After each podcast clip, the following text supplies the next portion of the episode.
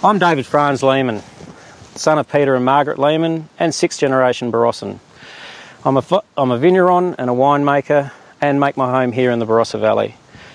Here on our property, we've got predominantly Shiraz grapes with a bit of Cabernet Sauvignon and some other of the Bordeaux and Rhone varietals.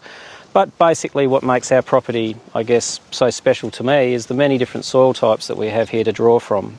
From the top of our property, we run from a deep, heavy, very dense clay down to the bottom of our property, which is a, a nice, rich alluvial river flat loam. And then we've got pockets where um, sand has come in and it's a very light, um, open soil. Um, I guess Shiraz here in the Barossa is the, the lifeblood of, of the Barossa. And for me, it's the wine that I guess, you know, I spend the most amount of time making. It's a variety that reacts so differently to different soil types and provides us with a, you know, a great palette to work from when it comes to the grapes. Um, for me, the I guess the lighter the soils, the more aromatic the variety tends to become, and the heavier soil, heavier the soils, the more sort of dense and and intense the, the wine can come. Um, I draw grapes for my own uh, wines from various different parts of the of the vineyard with a view to creating the different components of the wine, somewhat like I guess a symphony where you have your, your high notes and your low notes, and you know from the strings down to the percussion and the bass.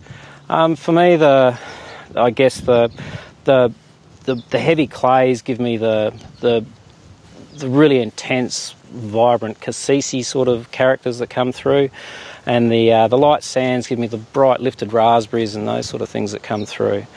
Um, because so much of the terroir is expressed so strongly in the grapes, I think it's very important, particularly as a winemaker, to take take those grapes and put them into the bottle with the minimum amount of, uh, I guess, fuss and bother and taking it apart. And to that way, I use very many of the traditional French techniques. So, for example, the most the best friend I have for vintage is the plunger, where we punch the caps down in much the same way that I guess many vignerons in France have done over the years.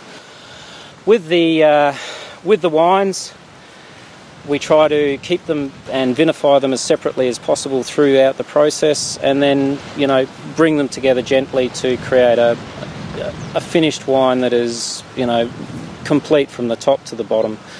So, um, having the many different soil types to draw on gives us this incredibly rich palette to work from. And I guess, you know, my father expressed it the best when he said that here in the Barossa, you can never make a French wine, you can never make a, a German wine, you can only ever make a Barossa wine.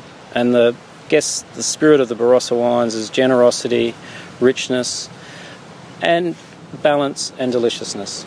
So, I guess for me, the soils, the grapes, and the wine, they're all so intrinsically linked and so important for making a delicious wine.